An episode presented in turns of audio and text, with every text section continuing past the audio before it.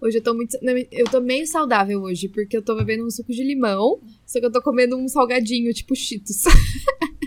Ai, faz muito tempo que eu não como Cheetos. Meu, eu também. E eu fui no mercado Nossa. esses dias e eu achei um que é. Ah, não é Cheetos, mas é um de pizza que tinha quando eu era pequena hum. e agora voltou, sabe? Tá escrito tipo uhum. clássicos. Daí eu comprei para experimentar de novo. Nossa, muito, muito nostálgico. Saudades. Meu, eu lembro que quando eu era mais nova, eu sempre gostei. Quando eu era pequena, eu gostava muito de salgadinho. Tipo, ia pra praia comer salgadinho. E eu tinha uns primos, eu lembro que eles moravam em São Paulo, né? Eu achava eles meio metidos. Daí tinha um salgadinho que eu não sei se você vai lembrar, mas era um Cheetos amarelo. E aí, quando você comia, ele ficava verde quando entrava em contato com a saliva. Nossa. Você não lembra? É. Não. Existia um salgadinho assim. E eu amava, eu achava incrível. Daí teve um dia que eu tava com esses primos, né? E aí eu tava contando para eles que ficava verde e tudo. E eles falaram: Nossa, imagina o quanto que não deve ser saudável isso. Eu falei. Eu fiquei pensando na radiação, né? Ali, total, pegando no Cheetos. Porque já é Cheetos. Imagina hoje em dia, isso não tinha como funcionar, não, né? Hoje não, em dia. Porque é tudo questão de saúde e tal, e, e alimentos orgânicos. Exato. E é um salgadinho que ainda muda de cor. tipo assim. Ficava verde. Não, e o pior é que, imagina eu, criança, super animada, amando o salgadinho deles falaram isso. E, tipo, não vou falar nada nunca ah, mais. Ah, estragou toda a lembrança. Sim, eu fui muito animada de, tipo, vamos comprar e tal, e eles desprezaram. Então, o que que tu repreende essa semana? Tu tem alguma coisa para repreender? Eu acho que eu tô zen essa semana, acho que eu tô bem. Eu tô resolvendo, eu inclusive, as coisas da imobiliária finalmente, então eu tô mais tranquila. Boa, boa. Eu também tô bem tranquilo essa semana. Ontem eu tava muito na bad, assim, nossa, meu Deus. Sério? Meu Deus, minha vida é um inferno. Uhum. Mas daí hoje eu acordei bem. Só que aí eu ainda tava na vibe mal, estar mal. Aí eu fiquei o dia inteiro escutando o álbum da Olivia Rodrigo. Ai, eu amo. Até o momento. Eu chorava ouvindo Driver's License. Até o momento que eu fiquei mal de novo. ah, ouvindo música triste. É muito isso, né? É. Meu, eu lembro muito, às vezes, quando eu tô voltando de São Paulo e eu coloco uma playlist triste. Teve uma vez que eu coloquei uma playlist minha que chamava Cal Calminhas, né? E eu nem tava uhum. triste, eu tava super bem. Eu cheguei chorando. E, tipo, foi um dia que eu queria, sei lá, mandar mensagem pro meu ex. Sabe assim, nada a ver. que eu não falo faz anos. Uhum. Pior que é bem assim, né? A música, tipo, muda a gente completamente. Aham, uhum, exato. Uhum. Meu, esses, essa semana aconteceu uma coisa bizarra. Tá acontecendo umas coisas meio bizarras de tipo, meu vô, ele faleceu há quase três anos, né? E eu nem tenho hum. pensado muito nele, só que a gente sempre foi muito ligado. E aí eu tenho sonhado muito com ele, mas são sonhos que eu fico chorando sem parar. E eu acordo com o olho inchado e, tipo, lacrimejando, sabe? De tanto que eu chorei. Sim. E já aconteceu sim. isso, tipo, umas duas, três vezes. Eu não sei o que é.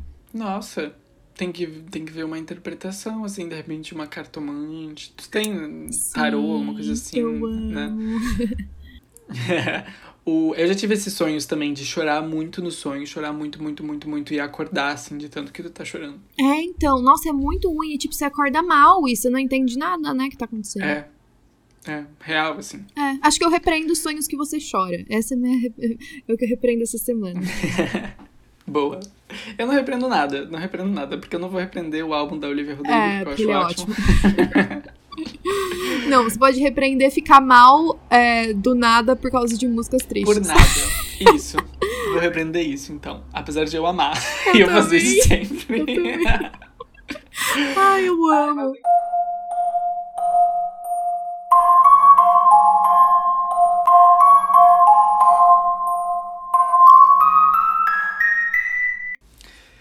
Me conta. Bom, meu caso essa semana, é, esse episódio, para quem não sabe, é em parceria com a Dark Side, que é uma editora incrível que a gente ama. E a gente recebeu uns a livros deles essa semana.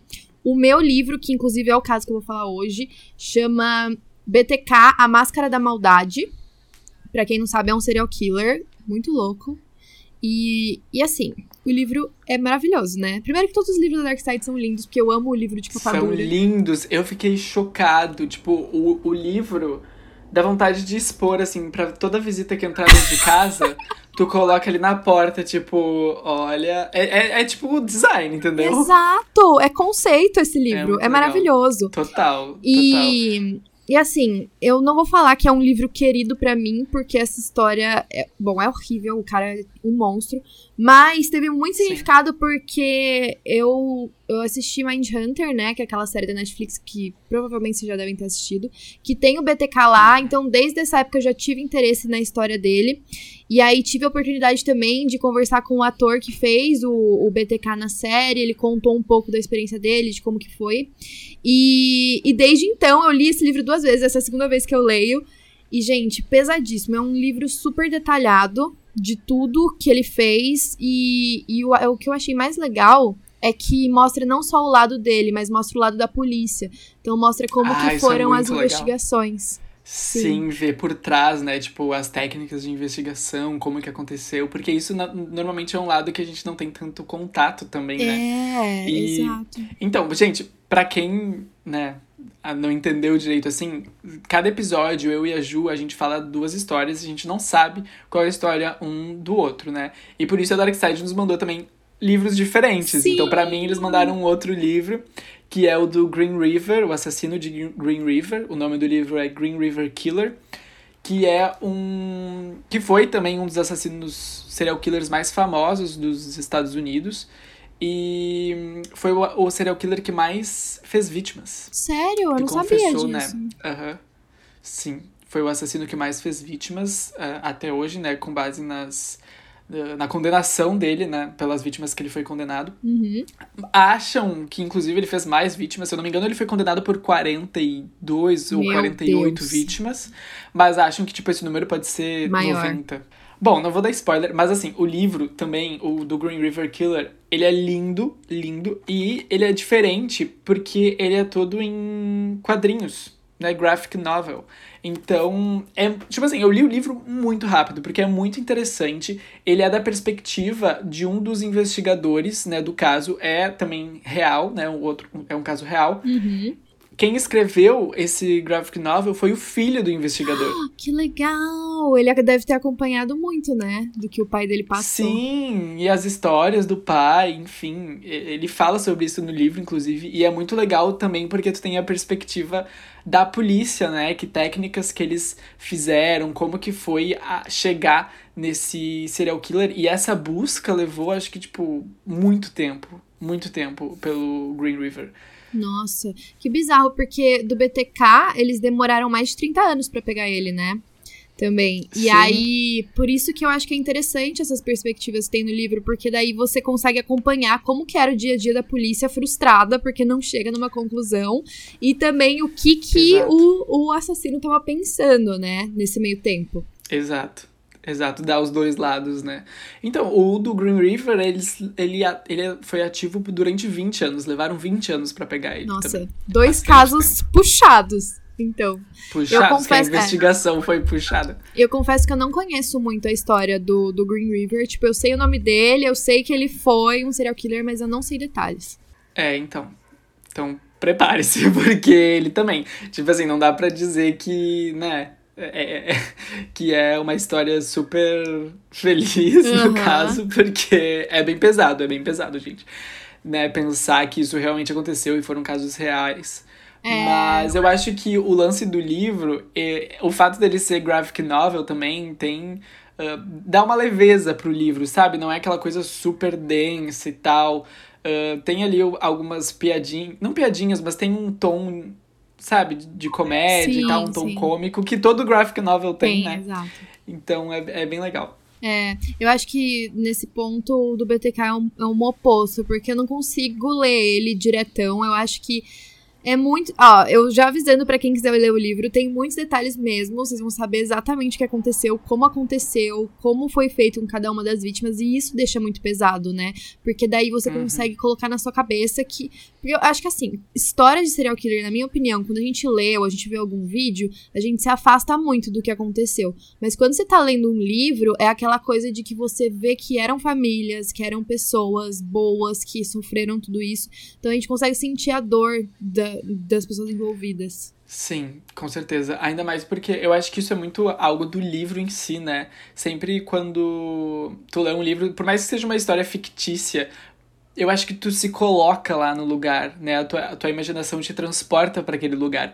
Então, por isso que acaba sendo muito mais próximo da gente do que assistir um filme ou do uhum. que assistir um uhum. documentário, um vídeo no YouTube. Porque tu acaba indo para lá, assim, vi, vi, quase viver aquilo que, que as pessoas estão fazendo ah, né, no livro. Nossa, é meio angustiante. Mas as histórias são muito interessantes, então acho que você pode começar, né? Bom, gente, para quem não sabe, né, o assassino do Green River, né, também o nome dele era Gary Ridgway. Ele foi condenado pelo assassinato de 49 né, pessoas, desculpa, eu falei errado, eu falei 48, Nossa. mas acham que ele pode ter sido responsável por mais de 90, né, num período de 20 anos, como eu falei.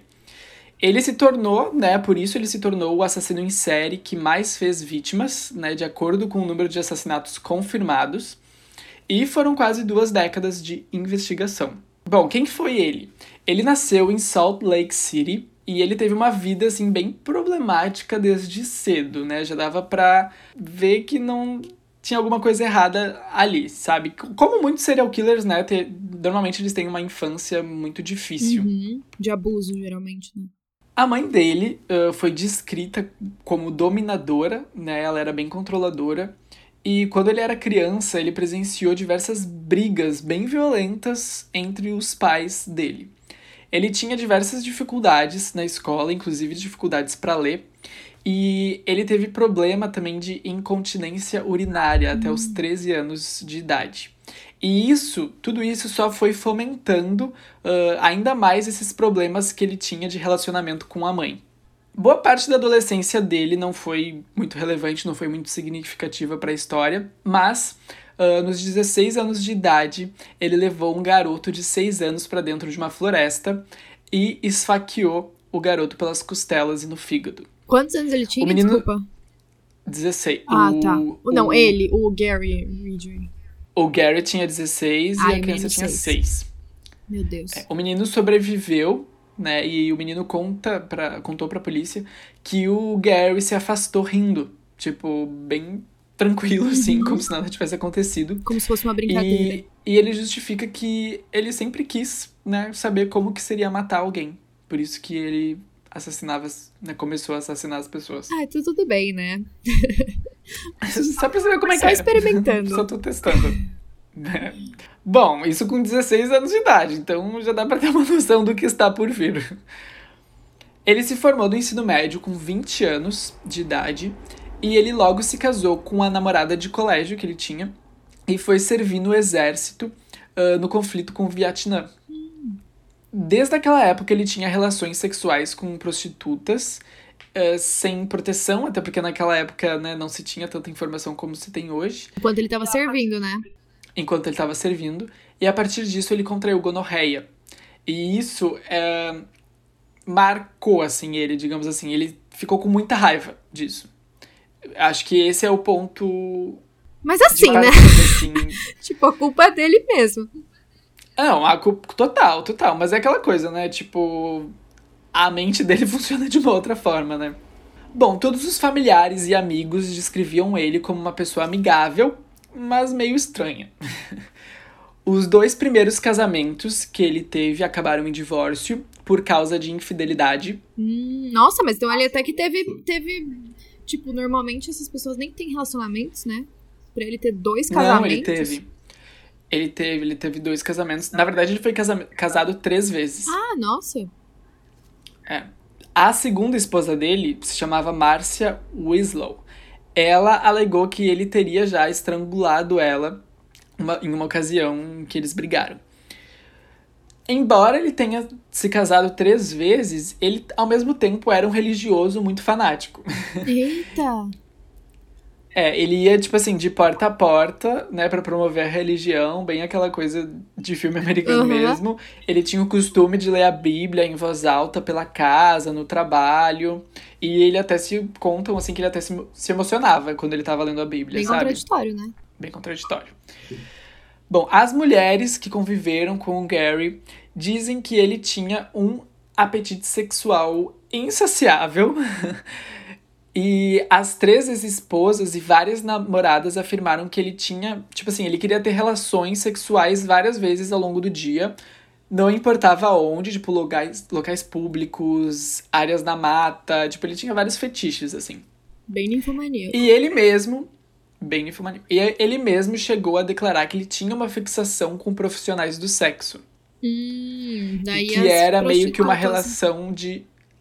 É, e que era meio que uma relação de amor e ódio, assim. Nossa, bizarro. Já dá pra relacionar o ódio que ele tinha da mãe. Total, total. E sempre envolvendo mulheres, né? Uhum. Tipo, desde a infância e tal. Apesar de que a primeira vítima dele foi, Foi um, menino, um né? garoto, mas que ele queria, né, saber como é que é. Só queria testar. Pesado. Bom, mas. Bom, acho que deu pra ter mais ou menos uma noção de quem era e como que foi a vida dele, né? Falei aqui Uhum. rapidamente. Os crimes que ele cometeu, tá? Em meados de julho de 1982, foi quando o primeiro corpo foi encontrado flutuando no Green River, no condado de King, em Washington. Por isso o nome. A vítima era Wendy Lee, de 16 anos, e como não se tinha muita evidência né, do caso para continuar, o assassinato dela ficou sem solução e o assassino ficou conhecido como Green River Killer. Por ter jogado o corpo no Green River. Exatamente. Que foi como ele ficou conhecido pro resto da vida. Uhum. Acredita-se que entre os anos de 1980 e 1990 ele tenha assassinado pelo menos 71 mulheres e adolescentes. 71? A- a pessoa que- Isso, mas ele foi condenada, condenado por 49. Mas Meu Deus. Porque foram assassinatos ah, feitos ali perto da cidade de Seattle e Tacoma, que era onde ele Ah, ativo, tá. né, Mas caso. eram todos sempre jogados no rio, né? Tipo, independente da região. era sempre naquela região. Não, nem sempre era jogado no Rio, nem ah, sempre. tá bom. Mas ele ficou conhecido assim pelo, por conta do seu do primeiro caso, é. De acordo com ele mesmo, ele disse que ele matou tanta gente que ele perdeu a conta. Ele não sabe ao certo Meu Deus. dizer. É. Isso, isso é um, fato relevante pro futuro, né? A maioria das vítimas eram profissionais do sexo ou mulheres que estavam fugindo de casa, que ele abordava enquanto estava dirigindo pelas estradas. Mas eram, eram mulheres que ele se relacionava e depois matavam? Sim. Nada- Ah, tá, ele se relacionava. Sim, se relacionava e depois matava. Exatamente. Em alguns casos, ah, ele inclusive chegou a mostrar uma foto do filho dele para conquistar a confiança das mulheres. Ele tinha filho! Meu Deus! Ele tinha filho. Ele era casado, né? Aham. Nossa. Ele tinha toda uma outra vida, assim. Uhum. É. E assim, como que acontecia? Elas concordavam né, em se relacionar com ele e durante o ato ele normalmente estrangulava elas. Muitas vezes ele chegava a retornar nos locais onde ele deixava os corpos e acabava violando os corpos novamente. Ai, meu Deus, que nojo. É, Bom, o que, que ele dizia sobre isso, tá?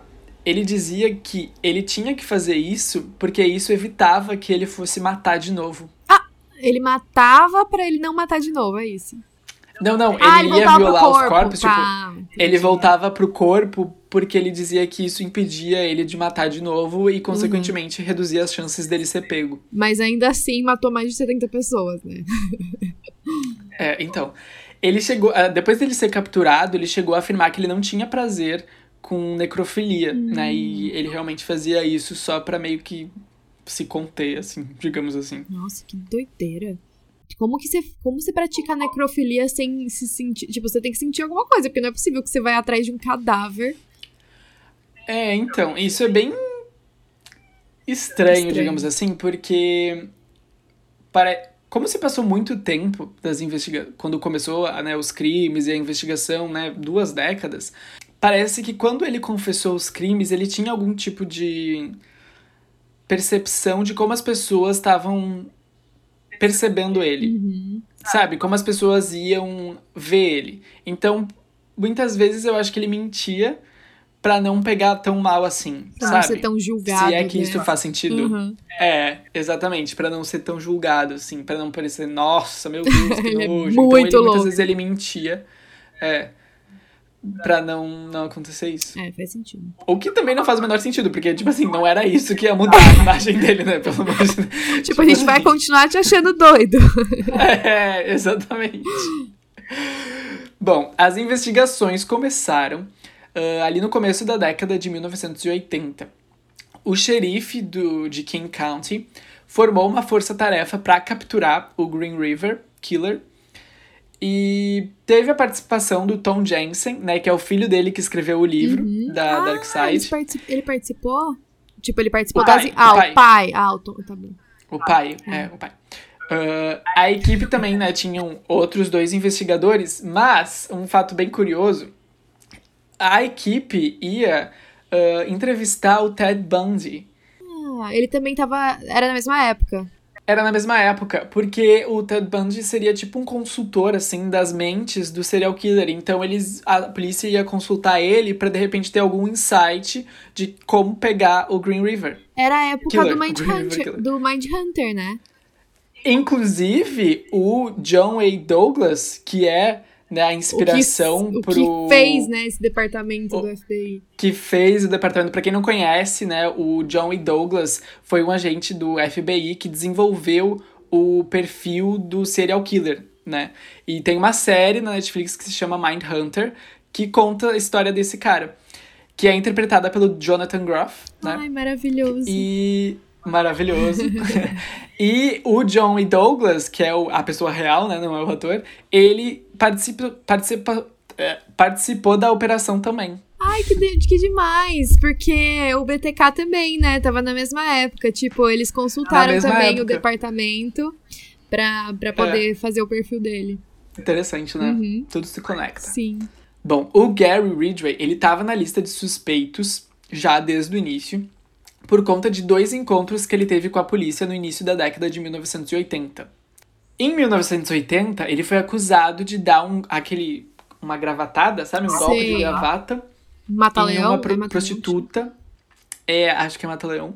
ah, em uma prostituta enquanto ele tava fazendo sexo com ela.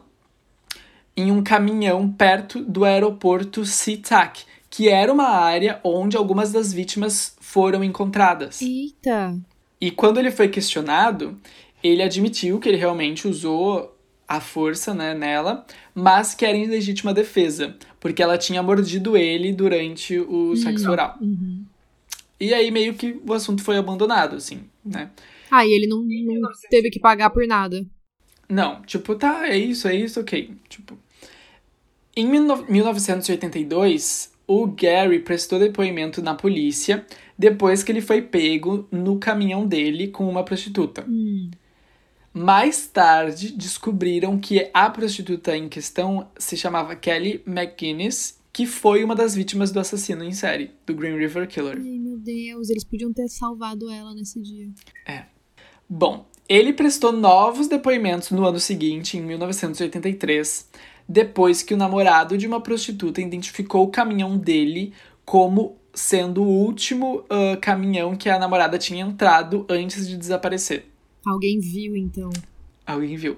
No ano seguinte, em 1984, ele foi preso por tentar contratar os serviços de uma policial disfarçada de prostituta.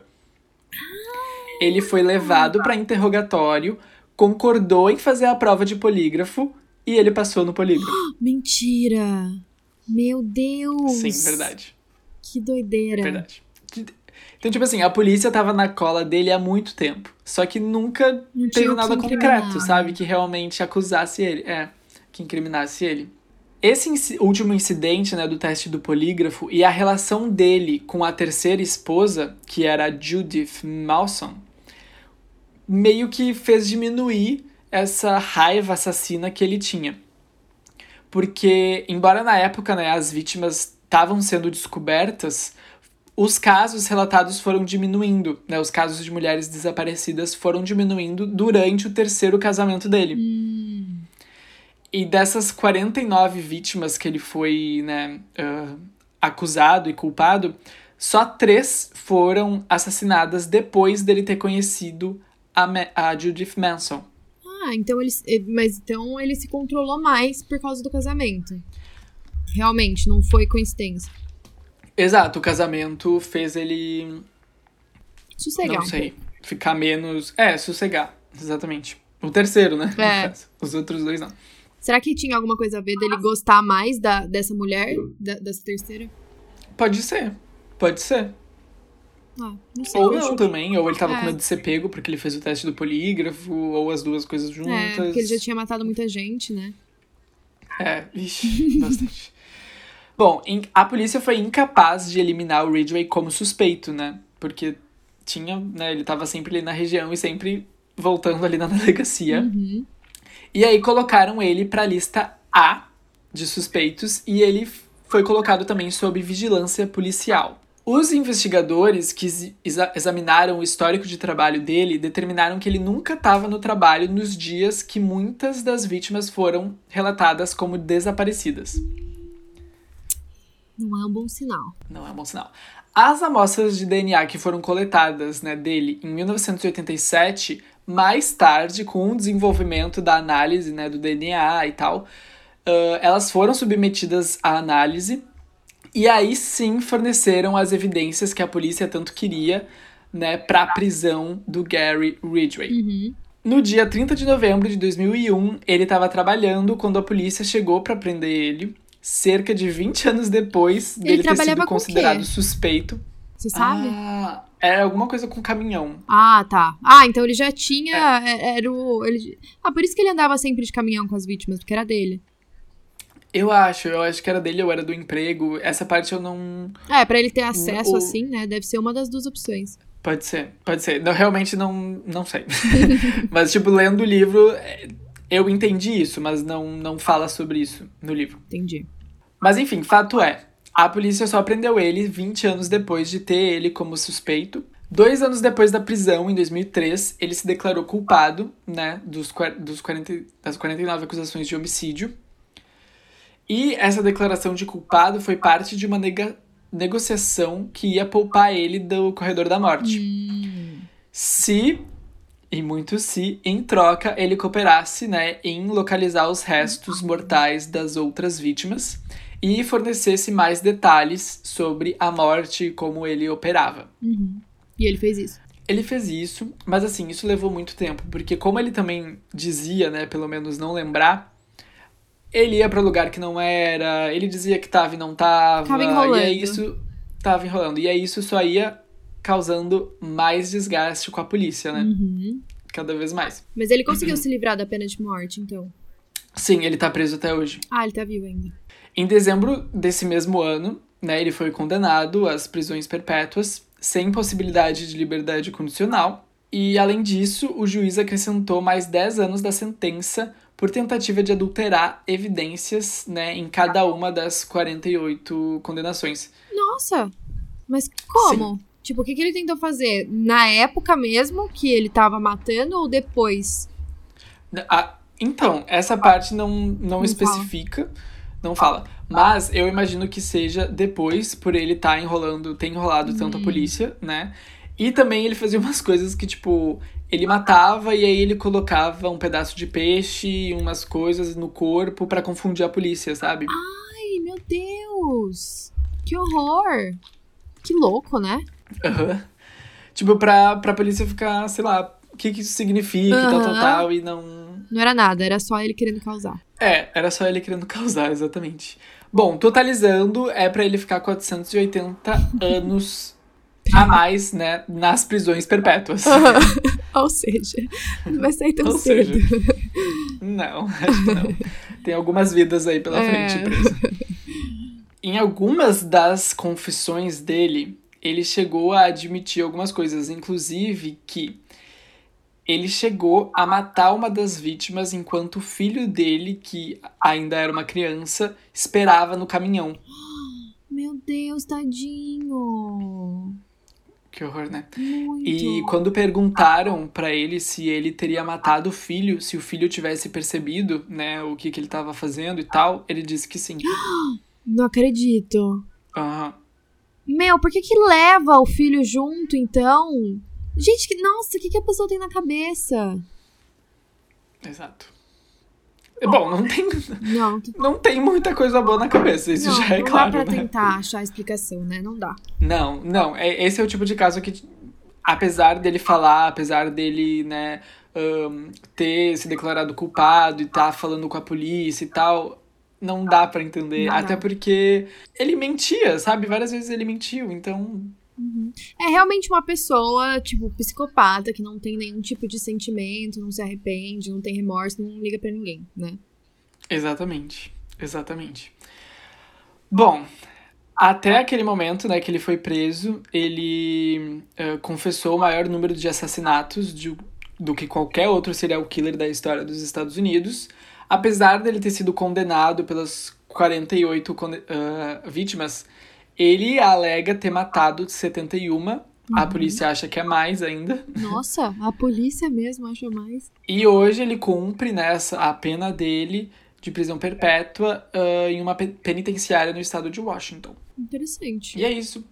E às vezes ele ainda, tipo, uma hora, uma hora ou outra ele liga pra polícia, uh, pros advogados dele, falando que lembrou de mais uma vítima. Quer causar, né? Tipo, parece que quer ele causar. quer atenção. É, tipo assim, uh, muita gente acha que ele faz isso porque ele tem a esperança de ser transferido para uma penitenciária mais perto da, do filho dele. Ah, agora ele se importa com o filho, agora ele quer estar tá perto. É. Então, exatamente. Nossa, como será que Mas, o filho tipo assim, se sente? muita gente fala que, que é, tipo assim, isso nunca vai acontecer, uhum. Não, eu fico imaginando o que, que o filho pensa disso tudo, né? Ainda mais sabendo agora que ele já tava numa cena do crime sem nem imaginar. Exatamente. Exatamente. Não faço nem ideia. Que horror, sério. Bom, fiquei curiosa para ler o livro. O livro é muito bom, sério, gente. Eu sei que eu já falei isso, mas o livro eu fiquei impressionado. Eu li ele muito rápido, muito rápido. Eu achei que ele é um livro grosso, mas eu achei que eu ia, que eu ia levar muito tempo. Eu acho que eu li em dois dias o livro. E eu li em dois dias porque eu, eu pausei e eu uhum. tava fazendo outras coisas, sabe? Senão eu acho que eu teria lido numa tarde, assim, tranquilo. Se eu não parasse para fazer nada. Porque é muito interessante. Sabe aquele livro que tu, tipo, prende, tu, né? É, tu não quer parar porque tu quer saber o que, que vai acontecer. Porque como ele é da perspectiva do policial, tu vai descobrindo as coisas junto com ele, sabe? E claro, eu falei aqui o caso, mas tem muita coisa que não tem como falar, porque tem muita coisa no livro. Muito detalhe, né? Não tem como. Muito detalhe, exato. É, e se vocês não gostarem de ler, dá pra comprar pra decoração da sua casa, também fica ótimo. Sim, que é lindo. É lindo. Que é lindo, inclusive. Bom, vamos falar sobre BTK? Vamos falar sobre BTK. Eu acho que ele é um dos serial killers mais conhecidos, assim, né? Última. Sim. Recentemente, assim. Eu acho.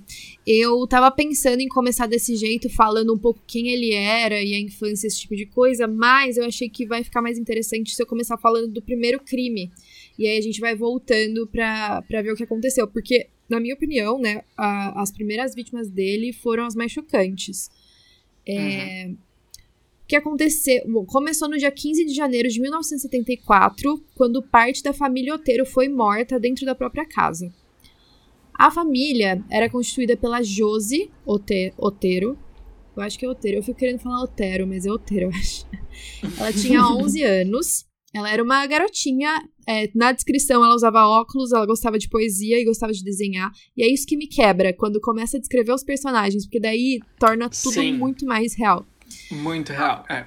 A mãe chamava Julie, o pai, o Joe, e ela tinha os irmãos Charlie, Danny, de 14 anos, e a Carmen, de 13.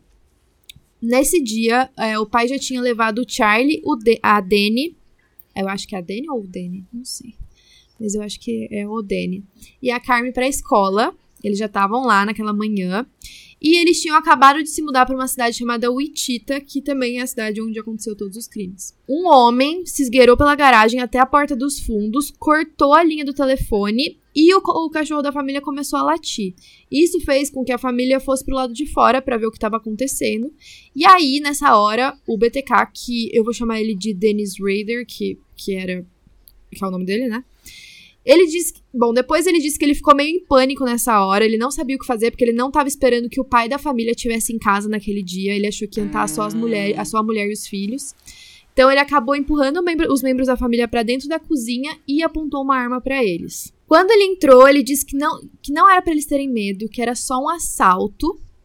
E, bom, às três e meia da tarde naquele dia, a Carmen e o Danny chegaram na casa e notaram algumas coisas estranhas. Tipo, a perua deles não estava na garagem e a porta da garagem estava levantada. Quando eles abriram. perua, a... eu sempre acho perua uma palavra tão. tão engraçada pra descrever um carro. Tipo, meu pai tem uma Kombi, né? Só que a gente chama de perua, eu acho engraçado. a perua não estava em casa. É verdade. Agora que eu tô ouvindo, é engraçado. Uh, bom, tava tudo bagunçado. Quando eles entraram, eles viram que a bolsa da mãe deles estava toda espalhada, as coisas de dentro estavam todas espalhadas pela casa. A carteira do pai também estava em cima do fogão, com todos os cartões para fora. E aí eles correram pro quarto dos pais e lá eles encontraram os dois com as mãos amarradas atrás das costas. E eles já estavam com o corpo frio e rígido porque eles estavam mortos. Nessa hora, eles já chamaram a polícia, e aí, quando eles desceram no porão, eles encontraram a filha Josie, que ela estava seminua e presa num cano de esgoto por um nó de forca feito com uma corda e ela também estava amordaçada. O filho tinha morrido do lado do beliche. Nossa, essa parte é muito pesada, mas ele morreu do lado do beliche da, do quarto dele e tinham marcas de cadeira no tapete, no carpete. Então, o que os policiais pensaram é que depois que o, o, BTK amarrou o menino com a corda no pescoço, ele colocou uma cadeira do lado para assistir ele sufocando. Ai, que horror. Horrível, né? Horrível. Nossa. E eles também encontraram várias marcas no, no pescoço. Mostrava que eles tinham sido estrangulados várias vezes. E os policiais acreditaram que era proposital. Mas depois, quando o BTK vai falar porque ele fez isso, ele diz que ele nunca tinha enforcado ninguém na vida. Ele já tinha enforcado animais, mas não pessoas. Então ele não sabia o quanto ele fazia de força para de fato matar. Então eles ficavam desmaiando, e aí quando eles acordavam, ah. ele tinha que ir lá e sufocar de novo. Nossa, ainda por cima, tipo. Nem sabia o que tava coitada fazendo. É, e coitada dessas pessoas, né? Que, tipo, só prolongou o sofrimento delas. Sim, exato, exato. E aí o pescoço ficou com várias marcas diferentes. Bom, esse foi o primeiro crime do Dennis Rader. O restante dos filhos da família mudaram de cidade. Consegue imaginar o trauma, né? Deles encontrarem metade da família deles morta. Nunca mais voltaram para lá. E depois desse crime, tipo, essa cidade era uma cidade pequena, nunca acontecia nada. Mas depois que aconteceu isso, todo mundo ficou em choque, começou a trancar a porta e comprar arma também para ficar em casa. Nessa época do primeiro crime, o Dennis Rader já estava casado há três anos. Ele frequentava a igreja hum. com os pais e ajudava um grupo de jovens. Nossa! Deixa eu só fazer uma pergunta que agora me Diga. veio na cabeça. Uh, ele também, tipo, a mulher dele, tipo, falava o quê? Que sabia, que não sabia? Não sabia de nada, nada. Que Tanto que quando ele foi preso, ela falou: Imagina, tipo, ele trabalha na igreja, ele sempre foi super amoroso com os filhos, é impossível que vocês pegaram o homem certo. Pois é, o do Green River também. Também, tipo, ela falava que ela nunca nunca imaginou. É um absurdo. E ele também né? era da igreja, né? Eles têm algumas é. semelhanças, os dois. Sim, exato. Quando você tava contando a história, eu fiquei pensando. E, inclusive, a maior parte da família do Dennis Rader falava que não tinha como ser ele. O irmão dele falou que não, não tinha como. Então, eles conseguiam esconder muito bem, né? É, verdade. Bom, ele também fazia uma especialização na Universidade de Wichita sobre a administração do sistema judicial e, por causa disso, ele sabia muito bem como eram as investigações da polícia, o que, que eles olhavam, né? E ele também sempre anotava os crimes dele e arquivava num fichário. Então, ele tinha, tipo, depois que ele cometia um crime, ele pegava alguns troféus da cena do crime, tipo, uma correntinha de ouro, uma carteira de motorista da pessoa, levava, escrevia, ele escrevia poemas para as vítimas às vezes colocava tudo nesse fichário e deixava registrado. Nossa! É. E o motivo de BTK é que significa Bind, Torture, Kill and Kill, que seria amarrar, torturar e matar em inglês. E é, esse era o modus operandi dele, era o que ele fazia com as vítimas. Uh, ele chamava os alvos femininos dele de projetos. Então ele espionava as mulheres todos os dias e logo ele escolheu a próxima vítima. Era uma mulher chamada Catherine Bright, de 21 anos. E a tática dele seria que ele, ele ah, ele ficava muitas semanas olhando o que, que a vítima fazia. Ele ficava perseguindo elas para ver o que, que elas faziam no dia a dia e ver qual horário que seria bom para ele abordar. Então, a tática dele nesse caso seria tocar o interfone e falar para ela que ele precisava de um lugar tranquilo para estudar. E aí, tipo, ela deixaria ele entrar na casa dela, o que não faz sentido para mim, porque quem que deixa uma Pra mim também não, eu ia falar, tipo, tá bom, boa sorte. É, tipo, vai na biblioteca, sabe? É. Mas quando ele tocou o interfone, ninguém atendeu. Então, ele decidiu ir para a porta dos fundos, ele quebrou o vidro, cortou a linha do telefone, isso era uma coisa que ele fazia sempre, tanto que todo mundo ficava em choque, ficava sempre olhando a linha do telefone se estava conectado ou não. Uhum. E aí ele se escondeu no quarto dela. Só que quando ele entrou lá, ela chegou com o irmão dela na casa. E aí ele ficou puto de novo, porque toda vez que ele planejava, ele planejava sem ter um homem na casa, porque ele sabia que homens poderiam tentar impedir ele, né? E aí foi mais um caso que ele deu uma desesperada. Então ele tava lá, hum. e aí quando ele foi pegar a arma, ele sem querer disparou um tiro no quarto e eles estavam na sala. Meu Deus, e o susto? Pois é. E aí, o irmão dela, ele chamava Kevin, ele foi lá no quarto ver o que que era, né, esse disparo de arma. E aí, o BTK fingiu que era um assalto do, de novo, ele amarrou os dois. E aí, o Kevin conseguiu se desamarrar e ele lutou um pouco com o BTK. Ele foi baleado uhum. duas vezes, o, o Kevin. Só que daí ele conseguiu, sei lá, eu não sei como, porque ele foi baleado na cabeça, eu não sei como ele não morreu. Mas ele conseguiu sair da casa e foi correndo para os vizinhos para chamar a polícia. Ah, e aí, quando isso aconteceu, o BTK falou: Bom, vou ter que, né, agilizar as coisas aqui, senão vou ser pego.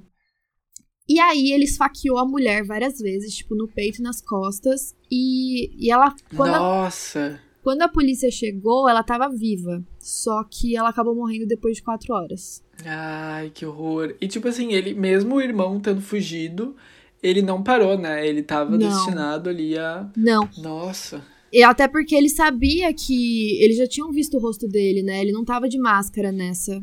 Então. Sim. Não sim. vou ter outra opção além de matar. Só que mesmo assim, eu não sei. Eu acho que o Kevin deve ter ficado muito em choque. Eles não conseguiram um retrato falado bom pra, pra poder ir atrás ah, dele depois. Sim. É, depois desse crime, a matéria foi publicada no Jornal da Cidade. O jornal chamava Eagle, é, foi uma das maiores fontes de notícia do BTK. É, e aí, um dos colonistas recebeu um telefonema dizendo que tinha uma carta sobre o caso da família Oteiro na biblioteca pública. Quando eles foram buscar, eles acharam essa carta que descrevia com precisão as posições dos corpos de todas as vítimas e a forma que elas morreram.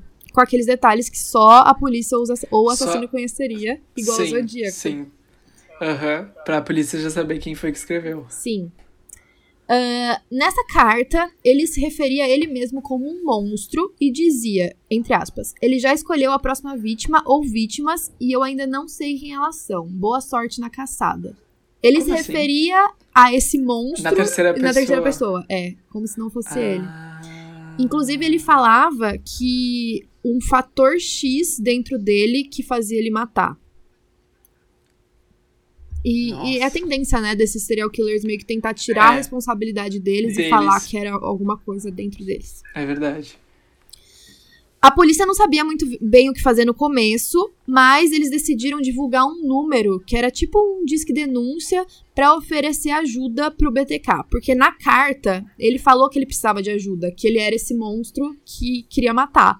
Então a polícia disponibilizou um telefone e aí, um milhão de pessoas começou a ligar, e aí eles foram interrogar um monte de gente.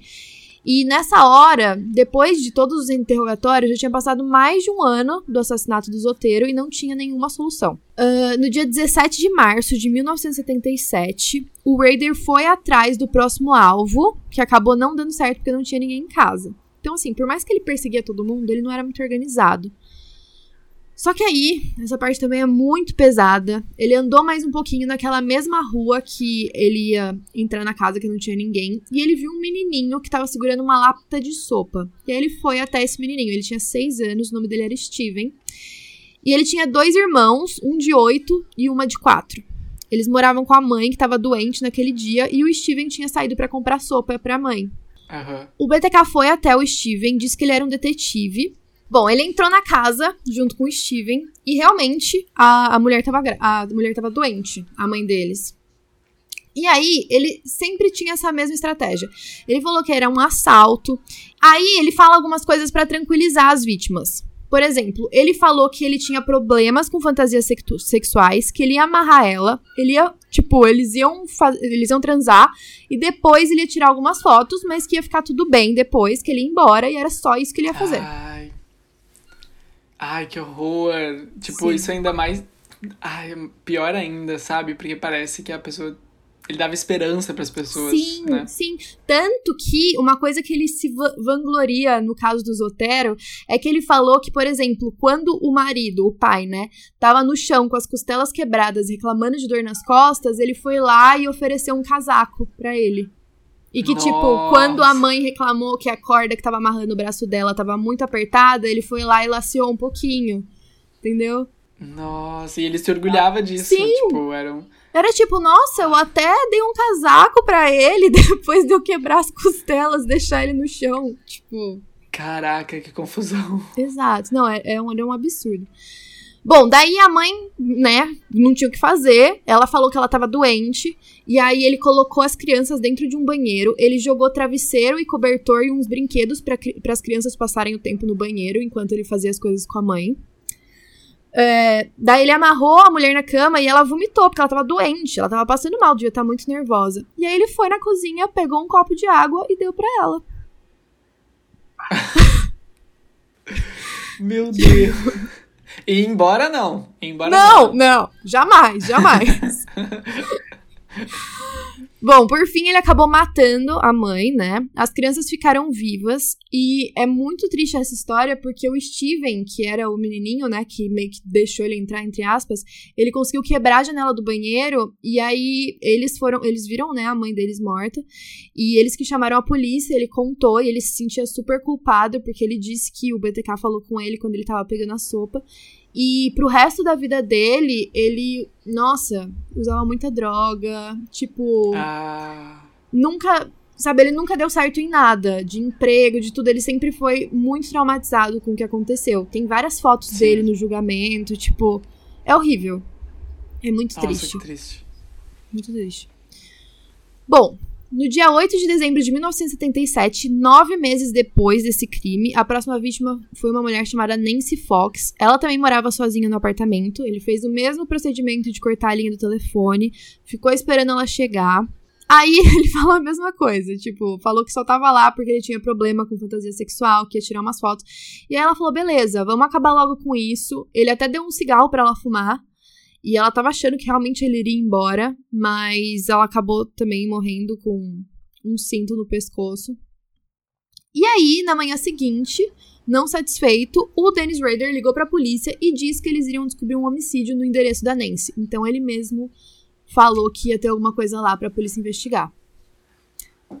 E ele a polícia um não, não conseguia, tipo, não tinha ele como suspeito, tipo, não conseguia chegar nele mesmo ele tendo de jeito essa nenhum, ligação. De jeito nenhum de jeito nenhum. Bah. Tipo, não sei como.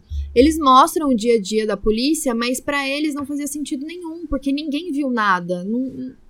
Sim, era muito difícil ter provas ou ter alguma pista para começar uma investigação.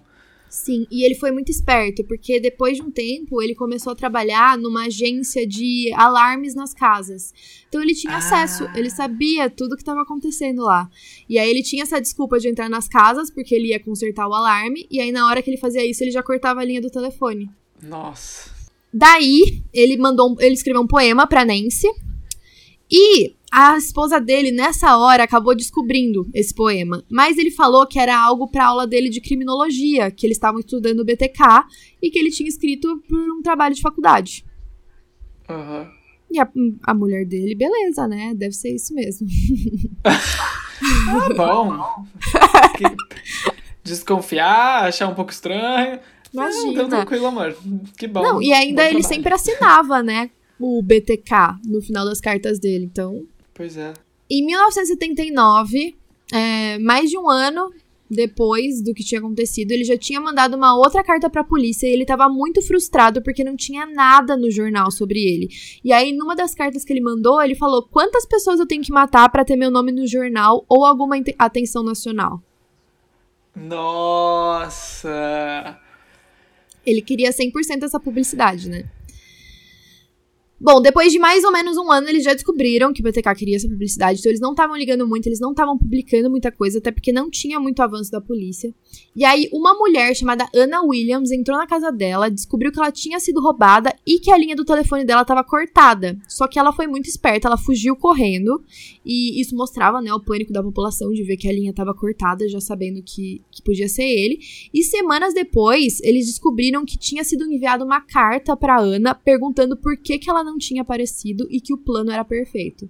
Ou seja, ela se livrou. Meu Deus, tô chocado. Ele mandou uma carta pra possível pra vítima que conseguiu fugir. Nossa, essa mulher devia ter ficado aterrorizada. Sim. Eu fugia da cidade na mesma hora, não sei. Nossa, eu também. Eu ia mudar de país, tá doido, credo. é, bom, é, é, como eu falei para você, né? Depois de 1974, que ele virou esse instalador de alarmes, e, bom, daí foram passando muitos anos, passaram 10 anos desde o primeiro crime, ninguém tinha notícia do BTK e a investigação ficava cada vez mais difícil. Em 1985, ele voltou a atacar uma mulher chamada Marine. Ma Marine, não sei, não sei pronunciar. Head, que era uma avó de 53 anos. Ela morava a cerca de seis casas de distância da casa do Dennis Rader. E ela acordou uma noite com ele em cima da cama dela. Nossa. Sim. Normalmente ele deixava as vítimas na própria casa, mas essa é, foi encontrada só nove dias depois, com o corpo escondido numa vegetação rasteira. E nesse caso, ele tinha tirado ela da casa, enrolado ela morta já em edredons, levou ela para a igreja que ele frequentava e ele tirou fotos dela dentro da igreja. Nua. Louco de pedra, né? Tô chocado. Tá, ele ficou super. Uh à vontade, né? Tipo, meio que sem medo da polícia ou de ser pego, né? Exato! E tipo, como que ninguém descobriu, gente? Está movendo um corpo é. dentro da igreja. Nossa, não sei como. Não, não entendo isso. Depois, em 1986, teve uma próxima vítima chamada Vicky Wedgerly. Ela tinha um filho de dois anos ele também fingiu que ia verificar a linha do telefone dela e acabou sufocando ela com meia calça. O filho tava na casa no, no dia, mas ele não matou o filho. E o que é bizarro dessa história é que ela era casada e o marido dela tinha saído por muito pouco tempo. E aí ele chegou em casa e ele não tinha visto nada de errado, porque ela caiu do lado da cama de um jeito que se você olhasse pela janela, não, você não falava que tinha alguém ali. E aí ele ficou uns 45 minutos na casa até ele li tentar ligar para ela, não sabia onde ela tava. E ele tava bravo porque ela tinha deixado o filho de dois anos deles sozinho. E aí quando ele entrou no quarto, que ele viu que ela tava morta. E aí muitas pessoas começaram a desconfiar dele, que ele que tinha matado. Ai, sim, porque levou tempo até ele ligar. Aham. Uhum. Nossa. E, inclusive, demorou. A... ele tinha muito julgamento da população, todo mundo tinha certeza que era ele. E ele viveu com isso por muitos anos até o BTK finalmente falar que ele tinha sido responsável. Caraca, imagina quanto de rechação, assim, ele não, não sofreu. Nem sei Recebeu. se essa palavra existe. É, é. mas eu entendi. Bom, depois ele teve outra vítima chamada Dolores Davis, que ela morava sozinha a um quilômetro e meio da casa do Dennis Rader, também muito perto. Ele disse muito que ele era perto. procurado pela polícia e precisava do carro dela e de dinheiro. Depois ele disse que ia amarrar ela e deixar ela em paz. E depois ele matou ela e deixou ela o corpo embaixo de uma ponte. Isso é uma coisa que, no caso do Green River, Killer, eu sempre esqueço o Killer, né? tipo, o caso do River. A gente pode chamar ele de Green River. É, vamos chamar de Green River. No caso do Green River, uh, o Ted Bundy chegou a falar pra polícia que conforme o tempo vai se passando, a tendência é que o assassino ataque cada vez mais próximo da casa. Sério? Ele será? falou isso, mas, mas pro caso do Green River foi meio inútil, assim, tipo, a polícia não, tipo, não tinha como. É. Não, não foi o que aconteceu. Mas no dele, pelo visto, né? Parece é. que foi isso. Uma que das coisas que ele falava. É. Uma das coisas que ele falava é que ele foi ficando cada vez mais velho, e aí ele já não tinha mais a disposição de perseguir tanto as vítimas, e ele foi ficando mais preguiçoso. Uhum. Bom, em 1991 foi o dia, é, o dia que ele cometeu o último crime. Mas até então, nenhuma pista, ninguém sabia quem ele era. No dia, em 2004, foi publicada uma reportagem no Eagle, de novo, de 30 anos do caso do BTK. E ele considerou essa reportagem um insulto, porque estava escrito: acredita ser provável que muitos cidadãos de Wichita nunca nem tenham ouvido falar do BTK. Isso porque o último ah. assassinato atribuído a ele tinha sido 13 anos antes e ele achou um absurdo que ninguém mais nem sabia da existência dele. Ah, ele ficou ofendido. Ficou. Meu Detalhe, Deus. Detalhe que nessa época ele ainda era casado e ele já tinha dois filhos. E ninguém desconfiava de nada. Sim. Imagina tu ser vizinho dele, né? Tipo, com certeza ele tinha amigos e pessoas que conviviam com ele, com a família. Imagina Sim. tu descobrir que teu vizinho ou teu amigo, sei lá, que tu ia jantar na casa, teu colega de trabalho. Credo. Fico imaginando se isso não acontece com a gente na vida real e a gente nunca vai saber. Ai, Deus me livre. Credo. Tá repreendido. Tá repreendido. Tá amarrado. Tá amarrado. Eu amo. Depois dessa reportagem, o Eagle recebeu uma carta com três fotos de uma mulher deitada no chão, uma carteira de motorista e um código meio estranho, assinado pelo BTK. Então ele não conseguiu ficar quieto. É. Inclusive, se ele tivesse ficado quieto nesse momento, provavelmente a gente não saberia até hoje quem ele era. No começo eles não acreditavam que as fotos eram reais, até eles começarem a relacionar com os casos de fato, né? Então eles começaram a publicar as cartas que ele mandava nos jornais e também criaram um disque denúncia de novo. E aí foi nessa hora que o departamento lá de ciência comportamental do FBI entrou. Porque eles perceberam que era um assassino em série, que eles estavam próximos a pegar. Não foi o John Douglas que ajudou eles de, tipo, de perto. Nessa hora ele já tinha mais pessoas que trabalhavam para ele, mas foi o mesmo departamento. E aí, em julho daquele ano de 2004, foi recebida uma sacola plástica na biblioteca com as letras do BTK e com uma carta de duas páginas. Ele fazia várias referências sobre bondage, sadomasoquismo e arames, confessando mais um assassinato, dessa vez de um homem chamado Jake Allen. Um homem? É, mas era uma fic. Tipo, ele, nu ele nunca matou esse cara, ah, ele inventou. Ele inventou. Inventou. E nessa carta ele falava sobre ele. Por isso que eu não quis falar no começo. Eu queria falar a descrição dele sobre ele mesmo. Ele dizia que ele nasceu em Oklahoma. Ele falava que quando ele era garoto, ele espiava as revistas de mulheres nuas sobre sadomasoquismo e bondage, porque a, a, aparentemente naquela época as revistas é, masculinas da, da época mostravam muitas mulheres enforcadas, tipo com. Não enforcadas, mas tipo com coisa no pescoço. Ah, tá. Sabe? Essas revistas, tipo. Não... Tipo Joker. É, é, pode ser. Mas eu acho que eles, tipo, tinha muitas é, coisas de sexo falando de enforcamento, entendeu? Como. Entendi. Como uma. Não sei se é relacionado a sadomasoquismo, mas eu sei que, tipo, era acessível. Você podia comprar a revista falando sobre isso. Então ele, ele ele sempre dava uma olhada nessas revistas. Ele falou que ele já tinha enforcado um gato e depois um cachorro.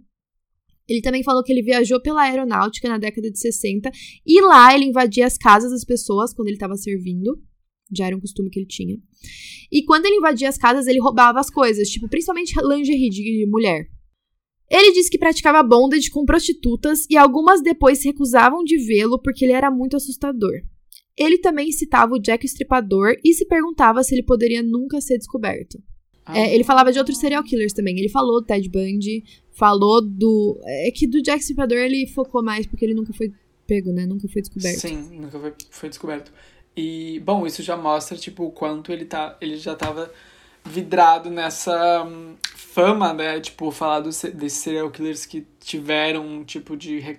Não reconhecimento, mas tiveram um tipo de hum, popularidade, digamos é. assim, né? Que as notícias estavam falando e tal. E que muita gente idolatra, né? É, é bizarro é, isso. tem gente que idolatra. Então, eu, eu vou chegar nessa parte. as pessoas... Ah, tá. É, não, mas, mas por exemplo, o Ted Bundy, as mulheres se apaixonavam por ele, né? Pois é, era isso que eu ia falar. Era, exa...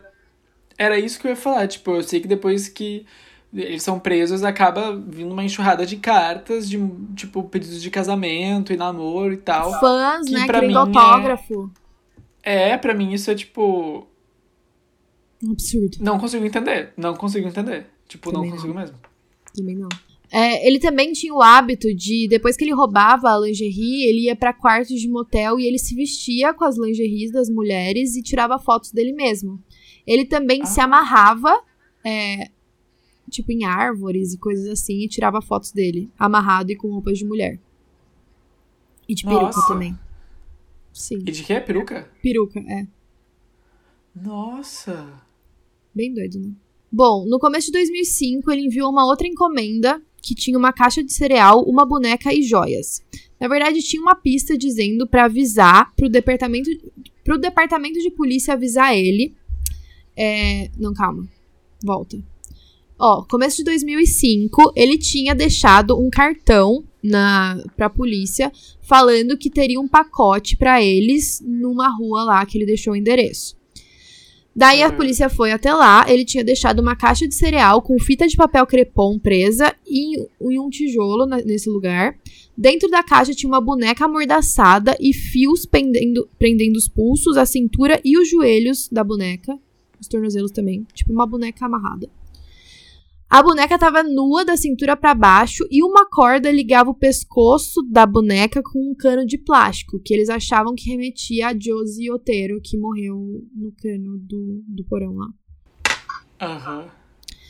Tinha um bilhete chamado Comunicação que dizia: uma, várias coisas, né? Mas entre as coisas que dizia, ele falava: Será que eu posso me comunicar com um disquete e não ser rastreado a um computador?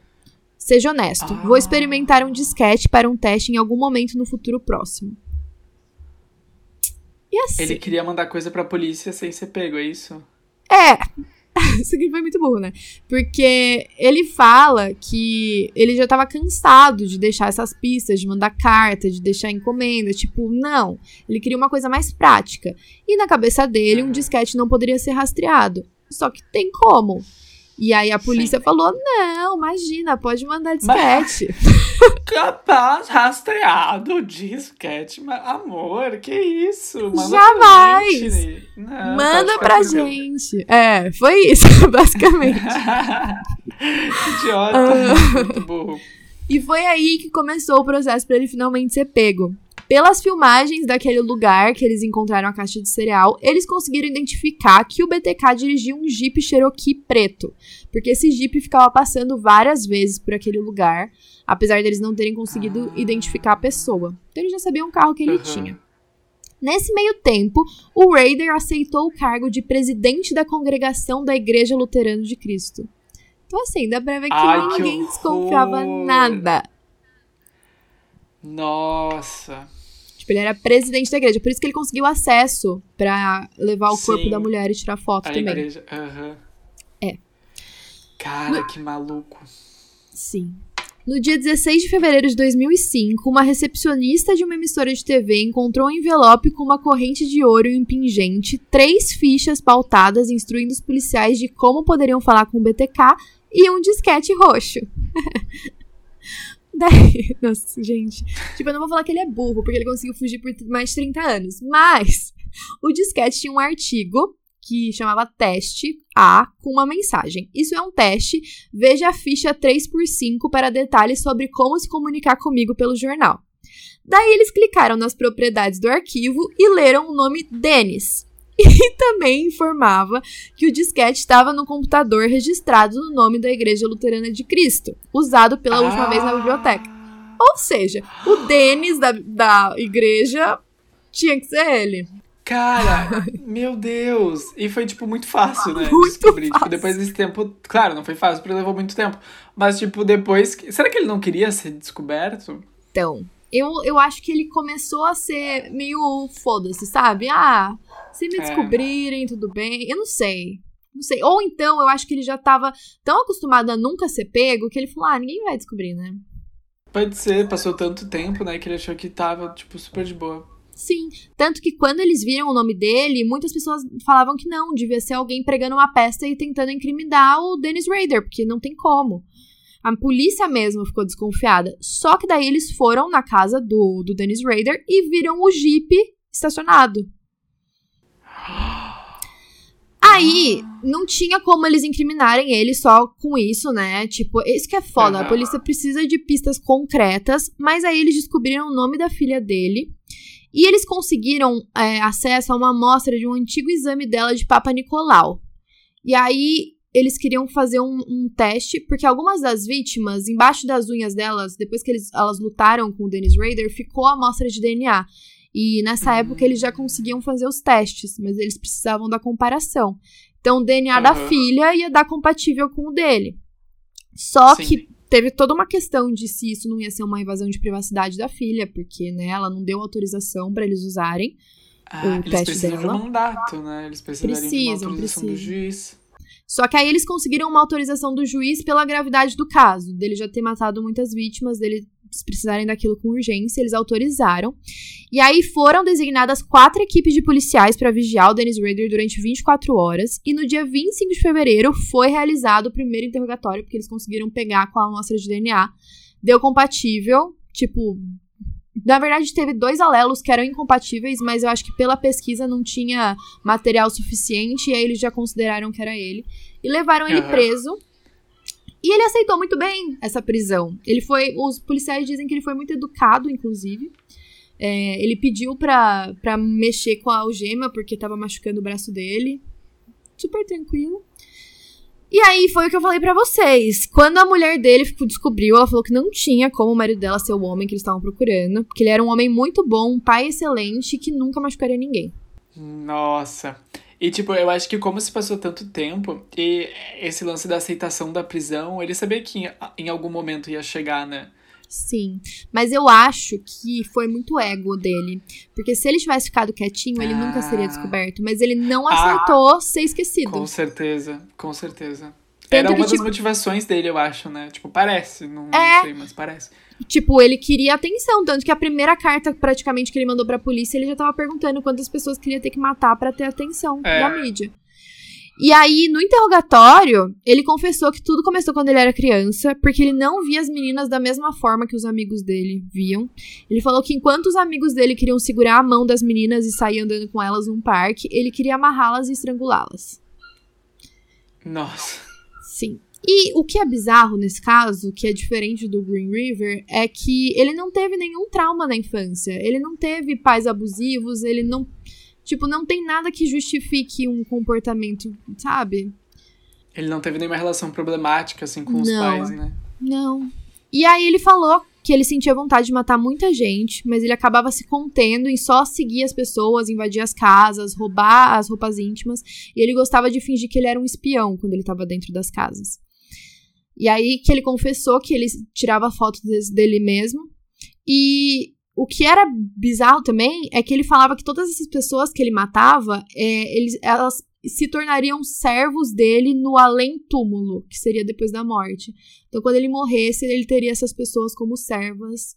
E a Josie... A mesma coisa. Do, do... A mesma coisa que o Zodíaco falava. Verdade. Verdade. Muito doido, né? Nossa! Né?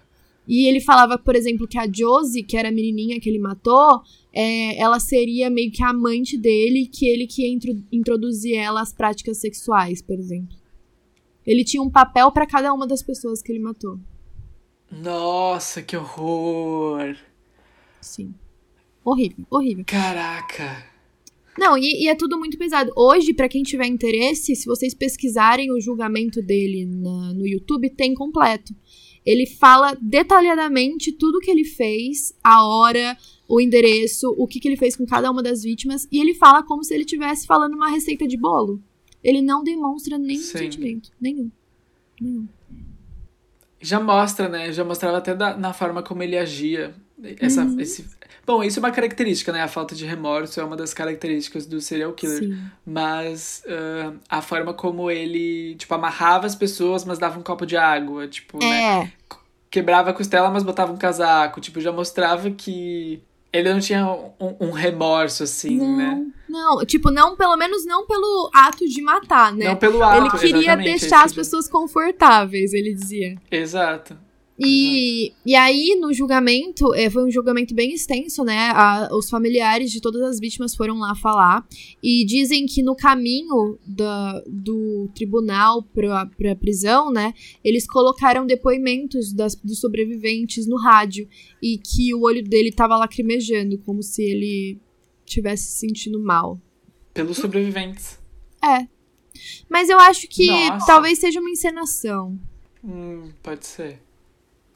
É. Porque não faz muito sentido, né? Não. Tipo, não. considerando tudo que ele fez e tudo que ele falou e como ele agiu no tribunal e tal. Sim. E ele parecia se sentir bem confortável, ele sabia que ele ia ser preso. É, hoje ele tá numa cela sozinho, ele não divide. E dizem que ele só tem, ele só tem uma hora para sair da cela por dia, ele quase nunca sai. É, não deixam ele junto com os outros presos, porque como ele matou crianças, eles imaginam que provavelmente ele ia ser Sim. morto na cadeia. E, e aí ele conseguiu, por, bo, por bom comportamento, ele conseguiu várias coisas. Ele tem acesso a papel, caneta, ele pode escrever, ele pode assistir televisão. E isso é muito julgado, porque eles falam que o BTK é uma pessoa que qualquer coisa que você mostre para ele, ele vai sentir algum instinto sexual ali e que não deveriam, mas ah. a, a, a prisão meio que falou que não, a gente vai tratar ele como a gente trata todos os presos, e é isso. Entendi. E como é que ele se livrou da pena de morte? Não, eu não, não, não fala sobre isso. Eu acho não que, tipo, foi. Eu acho que nem chegaram. Na verdade, talvez. Eu não sei. Eu sei que ele recebeu 10 prisões perpétuas, uma para cada assassinato, porque foram 10 confirmados. E eu talvez o estado em que ele foi preso não tenha pena de morte. Talvez possa ser isso, ah, mas eu não ah, sei mesmo. Ser. Pode ser isso. Ou mas de repente ele, ele, Ou de repente ele fez algum tipo de acordo com a polícia também, né? É, pode ser, pode ser. Mas ele não. Ele tá lá, tá lá vivo ainda, preso até hoje. Nossa. É, Bom, e gente, não... um detalhe só do livro é que ele usava uma máscara, né, para matar as vítimas, e a capa do livro é a máscara dele, é bem assustador. a máscara, ela é. Eu acho que não é uma máscara, tipo, a máscara em si não é assustadora, né? Tipo, não é uma máscara que é... tu olharia e te daria medo se não tivesse essa relação. Essa história, exato. É que ela é. é. uma máscara comum que fica bizarra pensando numa pessoa entrando na sua casa vestindo ela, né? Verdade. Verdade. Nossa, com certeza. Não, mas é, é isso. Mas é isso, gente. É especial Serial Killers. Sim. Ah, e acho importante falar também que a gente fez um especial de dois serial killers homens, mas a gente vai fazer de duas mulheres também, para quem acha que é só homem que é serial killer, não é não. Exatamente, exatamente. Tem muita serial killer mulher e é até tipo um, um reflexo da nossa sociedade machista, né? Tipo, não pensar que mulheres são assassinas. Mas Sim, na verdade, ai. existe mulheres assassinas desde. Ixi, desde sempre. Que se tem relatos da humanidade. É. E a é gente não tem essa impressão. Toda vez que a gente fala de um serial killer, a gente imagina um homem. Uhum. Inclusive, quando é uma mulher, a gente tenta justificar como se fosse algum crime por amor e alguma coisa romantizada assim. Não. As mulheres Exato. também matam porque elas querem matar. Exato. Loucura. Mas isso pro próximo episódio, na semana que Sim. vem. Sim. Vai ser muito legal. Mas é isso, gente. Espero que vocês tenham gostado. É, para quem tiver interesse, os livros lá estão no site da Dark Side para vocês acessarem também. E é isso, comentem o que vocês acharam. Comentem o que vocês acharam. A gente vai colocar imagens dos livros também e dos casos lá no nosso Instagram. Uhum. Mandem relatos, tá repreendido pode.gmail.com. Beijos. Beijo.